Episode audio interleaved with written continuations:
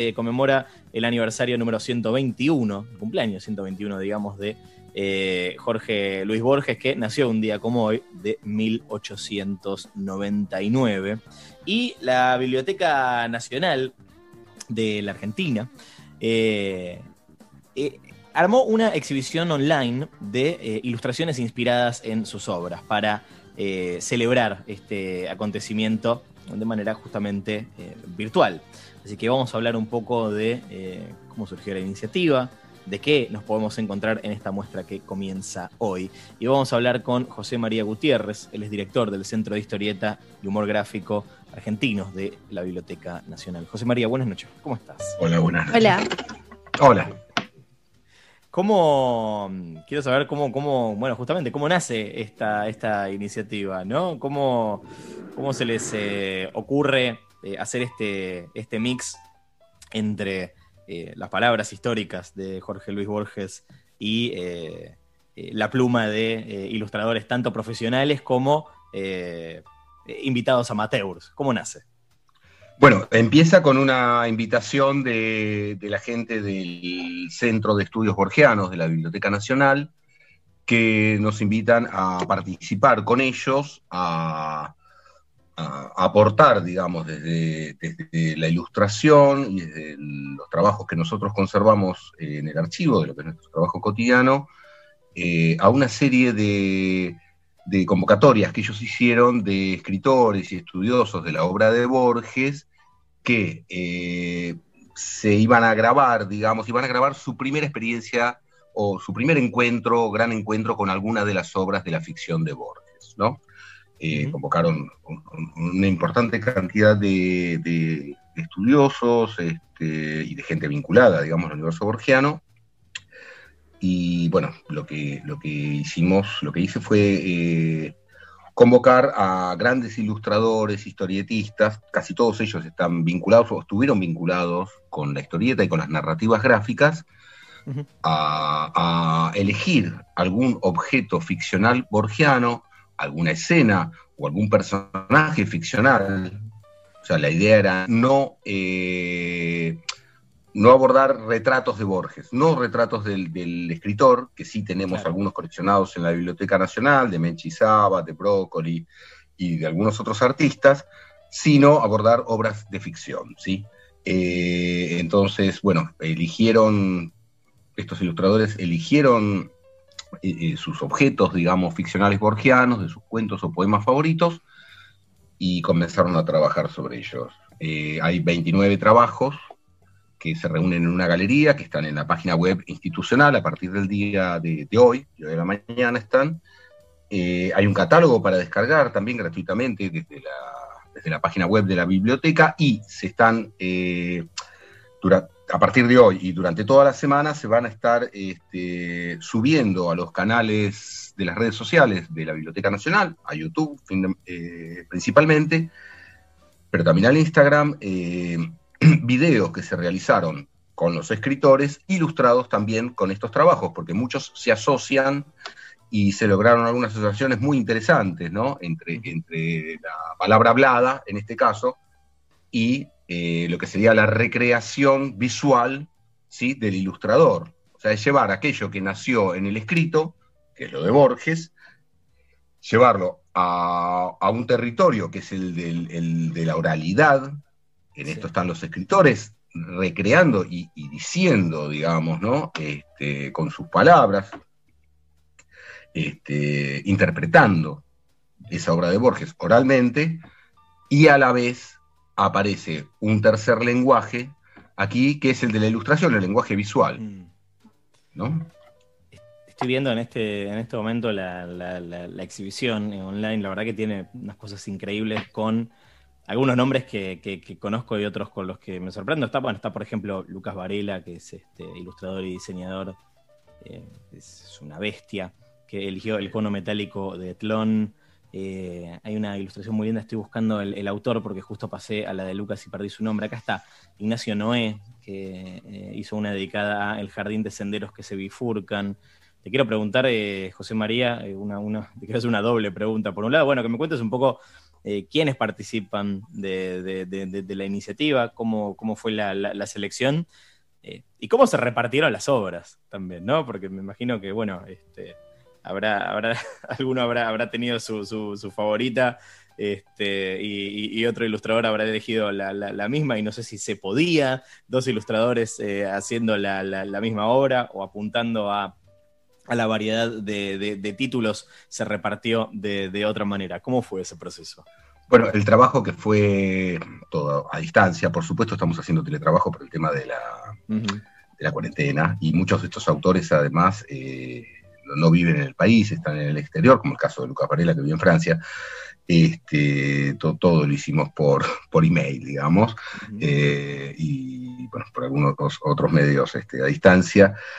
Eh, la galería empieza con un trabajo, digamos, que obviamente no fue encargado, que es de Alberto Breccia. Sí. falleció en el año 93 y que es muy interesante porque se trata de las, las últimas obras que hizo Alberto Breccia, el viejo, este, antes de fallecer, que se dedicó a pintar para sí, no para la publicación, este, escenas de cuentos de Borges que a él le gustaban, ¿no? en pintura acrílica. Entonces, de ahí está Hombre de la Esquina Rosada, entre esos últimos trabajos de Brecha que nosotros trajimos. Estos, estas obras de Brecha se exhibieron eh, el año pasado, una gran muestra que hubo en la Casa del Bicentenario, y antes que ese material vuelva para Francia, está actualmente conservado por cinco años va a estar en el, Museo de, la Bande y Cine de, de Angoulême. Este, antes, que se lo llevaran de nuevo para Francia, eh, tomamos todos esos originales, los trajimos a la Biblioteca Nacional y los digitalizamos en alta resolución. Por eso, esta es una obra igual que está inédita. Todos los materiales que se están exhibiendo, si bien de los 29 hay 25 que fueron realizados especialmente a esta convocatoria, especialmente para este, para, este evento, digamos, los que no fueron realizados especialmente también son inéditos. En su mayoría. Eh, el de Brecha solo había aparecido en un catálogo. Bueno, arranca con Brecha, lo cual es muy interesante, porque este último trabajo de la gran producción que tuvo Brecha eh, está dedicado justamente al motivo por el cual convocábamos a los dibujantes, es decir, recrear una obra de ficción de Borges, y en el catálogo hay un texto que escribió especialmente este, Juan Sasturain, el director de, la Biblioteca Nacional, eh, donde habla de Borges ilustrado y dice que Borges nació como autor de ficción ilustrado. ¿Por qué? Porque sus primeros eh, relatos, que son los que se reúnen en el libro eh, Historia Universal de la Infamia, eh, aparece en el, suplemento multicolor de los sábados del diario Crítica en el año 33 y 34, que era un suplemento que publicaba historietas y que estaba muy ilustrado por grandes dibujantes, ¿no? Este, entonces aparece vinculado al tipo de publicaciones, eh, podemos decir, populares, digamos, que buscan, que buscaban, digamos, eh, y que impactaban a partir no solo de, de textos escritos, sino de textos que dialogaban con la ilustración, con el dibujo, ¿sí? Y ahí es donde nace la obra ficcional de Borges. Esto es muy interesante, este final de brecha con ese comienzo de Borges. Eh, así arranca esta muestra. Luego eh, fue cambiando un poco, por lo que me preguntabas, fue cambiando un poco la, convocatoria a medida que iba avanzando y a medida que iba recibiendo los trabajos ya terminados, ¿no? La gente que iba terminando los trabajos, este, y a medida que iban recogiendo los del centro borgiano, los videos que iban recibiendo, porque iban recibiendo los videos y en un momento en un principio era libre elección, digamos. Lo que yo le tiré a los dibujantes era, elijan el objeto, digamos, con esta consigna hagan lo que quieran. Es más, en, la técnica, el soporte y desde el enfoque que quieran, inclusive en la selección que me hice, porque obviamente hice, un listado, digamos, ¿no? Para quién convocar, este, lo que busqué principalmente era que, que tuvieran universos eh, visuales y técnicos totalmente diferentes unos de otros para tratar de lograr una galería que fuera lo más amplio posible, lo más amplia posible en lo que es un panorama de cómo se puede abordar una obra literaria e ilustrarla. Y creo que se convirtió finalmente en eso. Creo que está, cada enfoque es diferente, no solo las técnicas, las resoluciones, las visiones y el imaginario es diferente, este, sino que el concepto de ilustración de una obra de ficción es diferente. Algunos lo han abordado de un modo alegórico, otros han ido a una recreación de escena casi como, como, como, como se hizo en las revistas Pulp o como se hace, digamos, en, muchas recreaciones de obras literarias tradicionalmente, ¿no? que es tomar una escena y poner los personajes protagónicos en alguna situación em, de suspenso, por ejemplo, ¿no? para que tenga impacto en el lector. Este, otros han ido directamente a lo esencial en el relato o en el poema de, Borges, ¿sí? Eh, han tomado símbolos y lo han encarado de esa manera, eso, es muy interesante de ver en todo este conjunto. Bueno, fue cambiando, como mm. te decía, porque después ya estaban los videos y la idea era ilustrar los videos, que no estuviera solamente el escritor, no sé, María Kodama o Duprato o cualquiera de los autores eh, eh, literarios, digamos, que, iban a interpretar oralmente las obras de, Borges, sino además que eso estuviera ilustrado con estas mismas ilustraciones también, además que se, publicaban en la galería y subían a redes. Este, entonces ya empecé a notar, bueno, tenemos tal video de, no sé, María Kodama con, con las ruinas circulares. Bueno, acá eh, Catena mandó un dibujo que es la ruina circular. Perfecto, este ya está, esta chava. Y ahora, y ahora eh, a ver, eh, hablan de la LEF, de la LEF que hay. Ah, eh, uy, de la LEF no hay nada. Entonces ahí ya se empezó a dirigir un poco la cosa y empecé a proponer a, a, los más rezagados de los autores, ya directamente les empecé a decir, mira, Pierre Menard este, ha quedado ha quedado sin ilustración, ¿no te gustaría? ¿Te gusta el cuento de Leonardo? Bueno, bueno eh, en general todos ya conocían y ya tenían su obra favorita, y así sucede también la otra pregunta tuya, que hay más de un autor que ha coincidido en elegir, en ese caso, este, bueno, están juntos, hay dos autores que tomaron el Aleph, por ejemplo, pero eso es extraordinario. Nicolás Castel, que había hecho ya un, libro, una, una novela gráfica sobre Borges, donde se dio en, trabajar sobre la LEF, este, y la ilustración de él eh, es el momento en que, en que Borges ve la LEF, digamos, accede, digamos, a la LEF.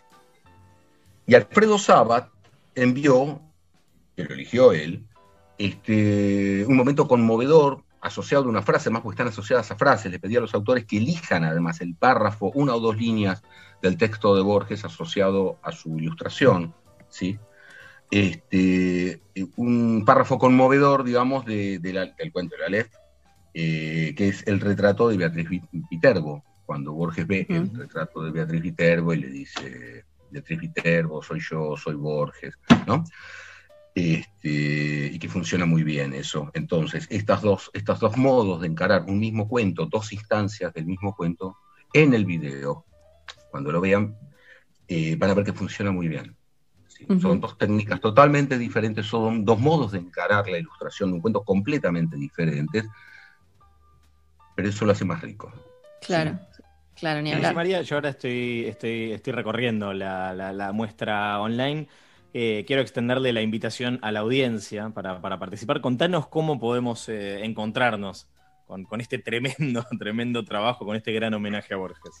Bueno, se están subiendo al canal de YouTube, eh, poniendo lectores de Borges, entrando al canal de la, Biblioteca Nacional de YouTube, este, ahí se están subiendo los videos y se van a estar seguir subiendo durante los siguientes días. luego van a quedar ahí. Eh, por Instagram se están eh, también eh, subiendo los materiales y también se está convocando, porque la idea además interesante de la, propuesta inicial que hacíamos con la gente del Centro de Estudios Borgianos, era no quedarnos solamente en reunir una cantidad de trabajos, digamos, de autores consagrados o más o menos consagrados este, que propusieran su visión, sino que eso fuera una incitación para que la gente celebrara este cumpleaños de Borges eligiendo su propio cuento, su propia obra favorita y enviando su propia interpretación. ¿Entendés? No solo el video, el que se puede grabar con el celular y subirlo a, su Instagram poniendo el hashtag lectores de Borges para poder sumarse, digamos, a toda esta convocatoria general, a toda esta celebración, sino también desde el dibujo. ¿sí? Y es muy interesante porque lo que hoy estaba viendo este, ya una cantidad, digamos, de dibujos y algunos extraordinarios, y en general todos son interesantes, porque justamente te muestran la elección del objeto, la elección de aquello que más te impactó y, cómo en una imagen o en una muy breve secuencia concentrás aquello que te parece esencial de ese relato, que es lo que te quedó fijado cuando lo leíste, ¿no? Este, hay una doble lectura, está el, el autor que lee a Borges y que lo que ofrece es el resultado de su lectura, que eso es lo que hace el ilustrador. ¿sí? Mm. Lo que hace el dibujante es eso, es reelaborar, digamos, no, no se limita a, digamos, a traducir del lenguaje escrito